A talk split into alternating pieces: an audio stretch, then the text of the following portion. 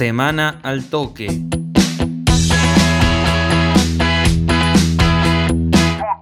Liga Regional. Se define el torneo Apertura. Atenas tiene la gran chance de consagrarse campeón este domingo ante su gente en el Estadio 9 de Julio cuando reciba a San Martín de Vicuña Maquena. La victoria le alcanza al Albo para obtener el título.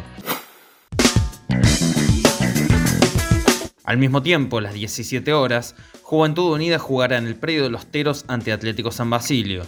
El tricolor deberá triunfar y esperar que el Albo no gane para hacerse con el título del certamen.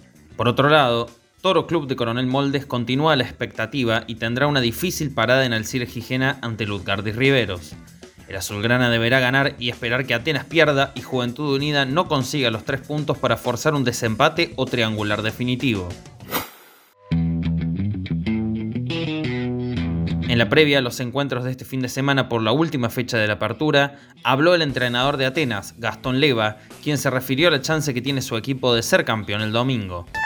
Bueno, nosotros estamos tratando de tomarlo con tranquilidad de parte del cuerpo técnico. No es fácil, obviamente, eh, no, no podemos mentir en esto, pero sí es una situación muy especial, es bastante histórico lo que lo que pudiera suceder el domingo, porque lo que, lo que pregonamos desde arranque eh, eh, ha llegado el día, que era trabajar con los jugadores y ponernos eh, una meta grupal, que era llegar a la última fecha con, con posibilidades los dos equipos de, de lograr campeonar.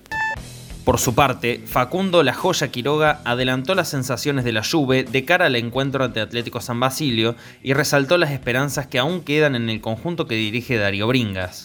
No, creo que el domingo llegamos bien, eh, con algunas bajas, pero, pero llegamos con tranquilidad, llegamos bien, con mucho, con muchas ganas de que, que se nos llegue a dar el resultado, que Atenas pierda que pierda punto y nosotros podamos lograr algún, un triunfo.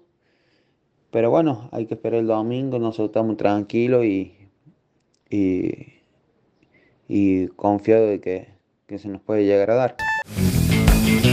Semana al toque. Fue una producción de Al Toque Deportes.